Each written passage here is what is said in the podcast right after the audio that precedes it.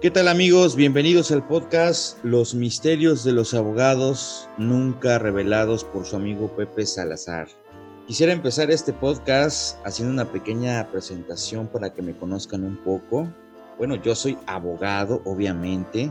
Llevo aproximadamente 16 años siéndolo. Vivo en la ciudad de Jalapa, Veracruz. ¿Qué digo? La capital de Veracruz, la capital del mundo, señores. Y bueno, conozco algunos de los misterios de los abogados. Nosotros los abogados tenemos ciertos misterios que hay que finalmente revelar. No solamente por lo que yo he visto, sino por pláticas, charlas, abogados que yo he tenido.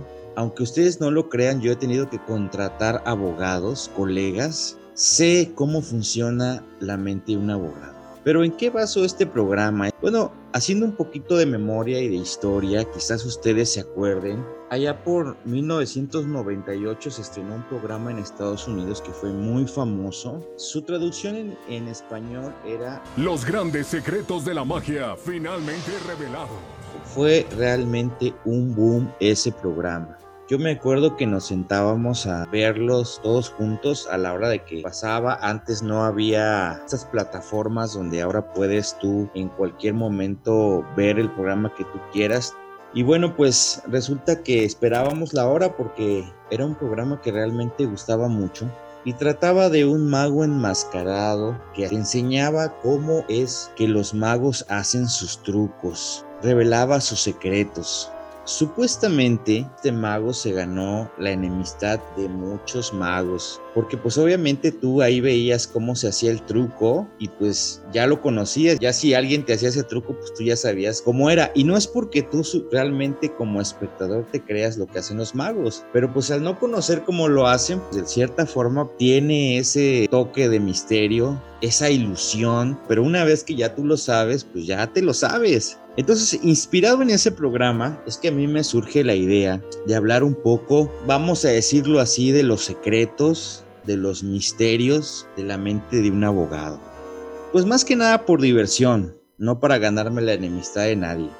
Si eres abogado, yo sé que te vas a identificar perfectamente con lo que yo te diga. Y si no eres abogado y alguna vez has tenido que contratar uno o has tenido que tratar con un abogado, pues quizás el escucharme te haga entender un poco cómo pensamos los abogados, te haga entender quizás algunas cosas que te pueden suceder al tratar con un abogado.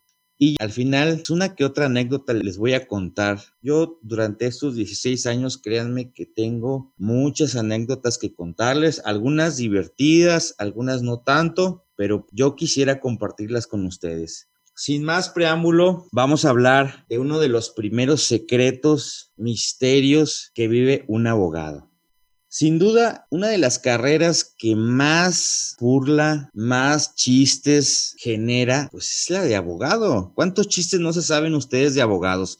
Y todos relacionados con la tranza, con el transar a la gente. Es una, una carrera realmente lastimada por la opinión pública. No me voy a poner a, a pensar de dónde o desde cuándo se empezó a desvirtuar la carrera del abogado pero ustedes bien saben algún chiste por lo menos que relaciona al abogado con el ser tranza. Por lo menos yo me sé varios, pero hay uno que realmente, les voy a decir, realmente me, me, me castra escucharlo y es el que todos se saben. Es el que dice, ¿en qué se parece un abogado a un plátano? Ya se lo saben, ¿no? Ese es el chiste. A mí, de verdad, hay unos muy buenos, pero ese realmente me castra escucharlo, pero todo el mundo se lo sabe. ¿En qué se parece un abogado a un plátano? Pues en que ninguno sale derecho, ¿no? Entonces es el chiste más fácil que cualquiera te puede contar. Acabo de ver una película el día de hoy, la película de Filadelfia, una de las películas pues que trata de eso, de, de abogados, de juicios. Ya saben que Hollywood ha explotado muy bien los juicios y a los abogados también. Y bueno, este, si usted la ha visto, ahí viene un chiste muy famoso sobre abogados. Cuando va a morir el actor principal, que es abogado, le dice a su amigo que también es abogado. ¿Cómo llamas a 500 abogados encadenados juntos en el fondo del océano? un gran inicio. No lo entendí muy bien, pero vaya, me llamó la atención. Ese también es un chiste de abogados. Va relacionado con, con el primer misterio que íbamos a, a develar. Les voy a decir, los abogados, escúchenlo bien, sentimos culpa de cobrar la primer consulta. Miren, cuando, cuando ustedes se enferman y van al doctor, ustedes saben perfectamente que, que el doctor les va a cobrar la consulta, ¿no? O sea, si no tienen seguro social, si no van a, uno de estos servicios gratuitos, ustedes perfectamente saben que, el, el, doctor les va a cobrar la consulta. Hasta el doctor Simi te cobra 30 pesos, creo. Pues tú los llevas preparados. Pero yo conozco que la gran mayoría de los abogados, incluyéndome, sentimos una gran culpa por cobrar la primera consulta. O sea, la consulta donde tú vas a escuchar el problema, yo le digo el chisme. Te vas a reventar todo el chisme, vas a escuchar todo el planteamiento del problema y en base a eso tú vas a dar tu opinión. Que al fin y al cabo, pues tu tiempo cuenta, ¿no? Tu tiempo como, como profesionista cuenta el estar escuchando. Al fin y al cabo también tienes que dar tu opinión. Al final el cliente espera que tú le digas qué se puede hacer, cuál es tu diagnóstico.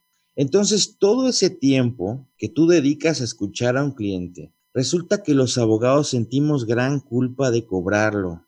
Como que sentimos que como los abogados estamos relacionados con la tranza, pues como que si cobramos la primera consulta ya lo estamos transando. De hecho, hay muchos clientes que incluso llegan a consultarte y realmente no van preparados para pagarte. Originado precisamente porque, vuelvo a repetir, la mayoría de los abogados no cobran la consulta. Obviamente es un error porque nosotros estamos dedicando tiempo, pero sentimos culpa de hacerlo. Ese es el primer secreto que yo quiero revelar. Ahorita les voy a contar una anécdota sobre este tema precisamente, pero definitivamente yo no estoy de acuerdo. Yo incluso dándome cuenta de esto, un tiempo intenté cobrar las, estas primeras consultas y cobraba yo 200 pesitos. Y yo siempre al final cuando el cliente me decía, bueno, ¿cuánto le debo? Yo siempre decía esta frase, mira, yo le voy a cobrar 200 pesitos, ¿qué le parece? así como para minimizar la consulta, ¿no? Bueno, el cobro de la consulta. Voy a pasar a contarles una anécdota sobre este tema. Esto me pasó cuando yo iniciaba haciendo mis pininos.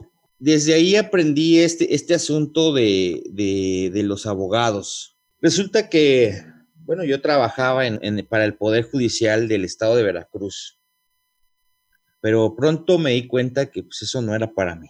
Entonces, pues le entré a, trabajar por mi cuenta y el primer trampolín que yo ocupé para empezar a trabajar por mi cuenta fue trabajar para una empresa, una empresa de un familiar, de un tío. Pues resulta que este tío es uno de los únicos o de los pocos pediatras infectólogos aquí en Jalapa adorado por toda la familia, mucha gente hablaba bien de él. Y sí, yo reconozco que pues, es un tipo bastante preparado. Pero bueno, también al trabajar con él me di cuenta que su profesión la tenía como un gran negocio también. Imagínate que él daba consulta particular y obviamente las personas que lo consultaban no eran personas de bajos recursos. sus clientes, la mayoría, pues eran personas de, de cierto nivel económico. Imagínate que tú llevas a tu hijo enfermo con el pediatra especialista. Normalmente le llevaban niñitos, bebecitos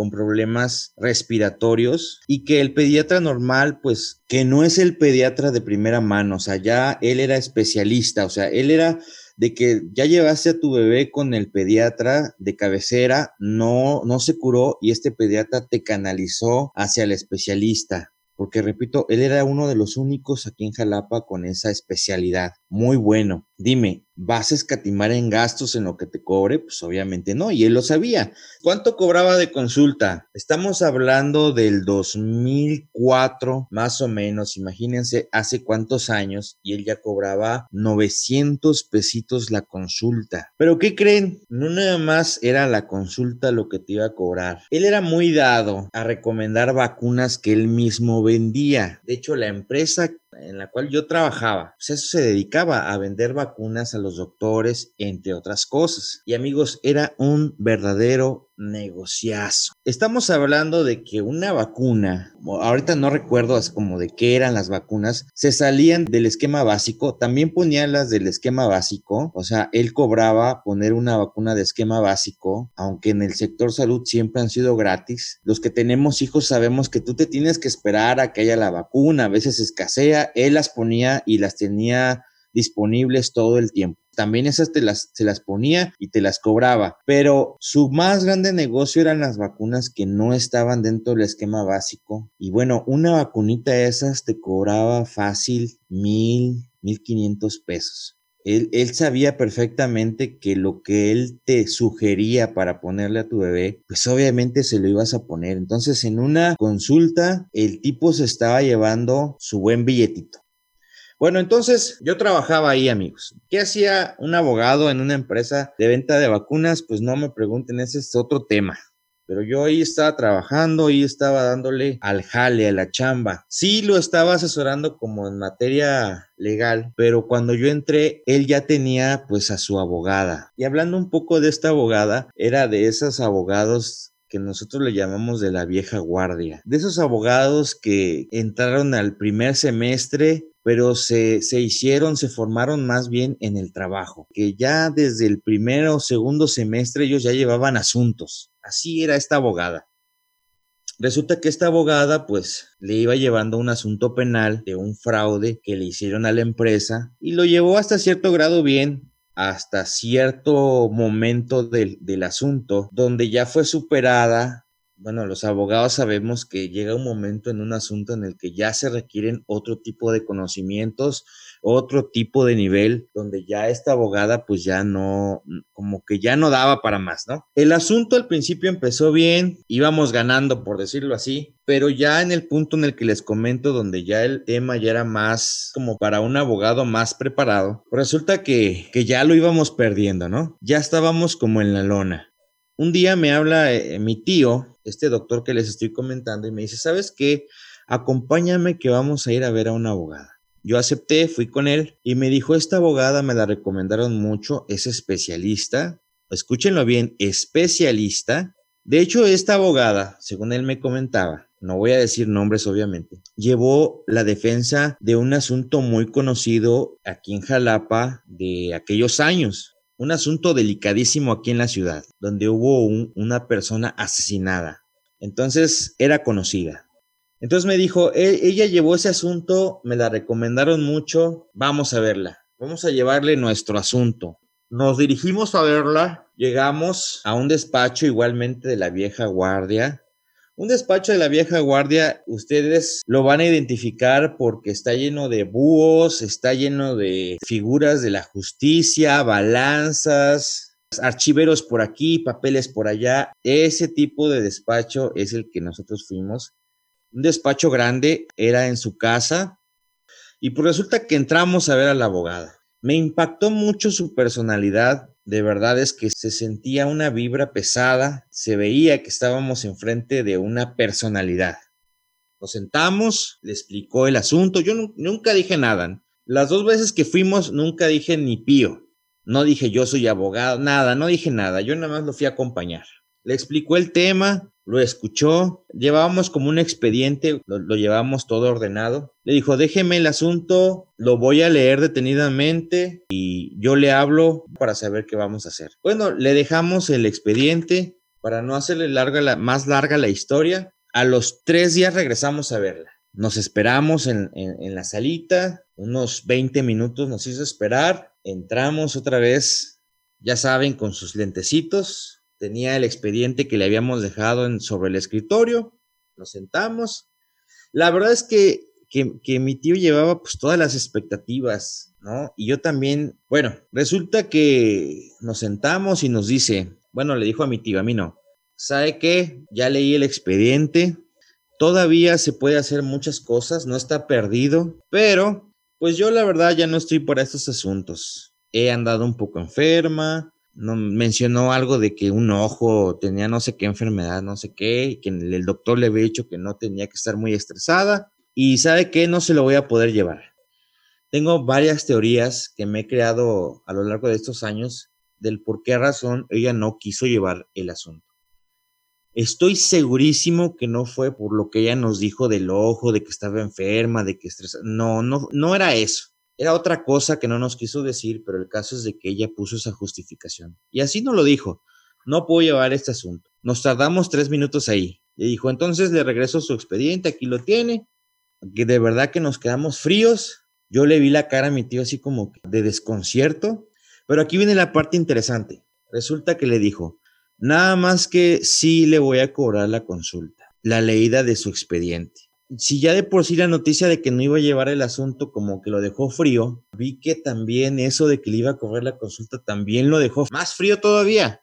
Ella también notó que como que él se aturdió, como que no sabía qué hacer, si sacar la cartera o no, o sea, no entendía qué estaba pasando y le dijo esto, ¿algún problema con que le cobre la consulta? Y dijo, no, no, no, no, y empezó a sacar la cartera y como que titubeaba y ella se dio cuenta y tan se dio cuenta que le dijo, o sea que cuando usted le van a consultar, usted no cobra la consulta, usted cobra la consulta, ¿no?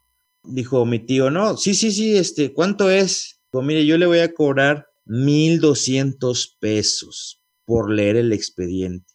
Aparte de que la licenciada nos dio una patada en el trasero con nuestro asunto, pues ella nos cobró la consulta y no barato. El expediente sí era grueso, o sea, sí, si realmente lo leyó, pues sí se ha de haber llevado su tiempo. No, no días, pero sí sus horas. Pues para ella sus horas valían 1.200 pesos.